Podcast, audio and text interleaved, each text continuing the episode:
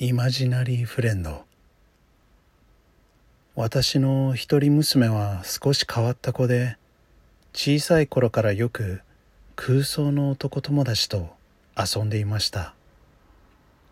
娘はその男の子のことを達彦くんと呼んでいました。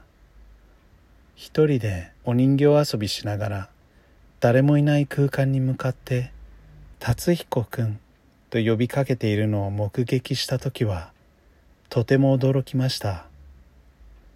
小さい頃には空想の友達を作ることは稀にあると病院の先生に聞いたのでしばらく放っておきましたが幼稚園に上がっても達彦くんは一向に消えませんでした。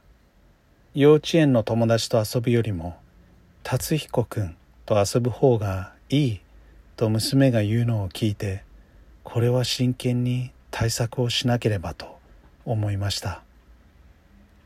達彦くんなんていないのよと言い聞かせ外に連れ出していろいろな同世代の子と触れ合うようにさせました。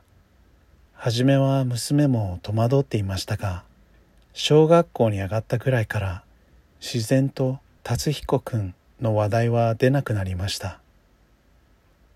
そんなこともあった娘ですが先日26歳の誕生日を迎えました。お祝いの電話をすると大切な人ができたと報告がありました。ついにこの時が来たかと感慨深い思いでした。なんて方なの？お母さん覚えてるかな？小さい頃よく遊んでた達彦くん。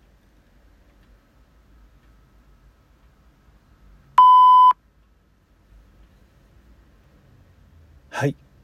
今回もありがとうございました。イマジナリーフレンド。どうでしたか？皆様の意見や感想質問などは X で「ハッシュタグシャープあれこわ」カタカナで「あれこわ」でツイートしてください。ではでは。Thanks for listening. また。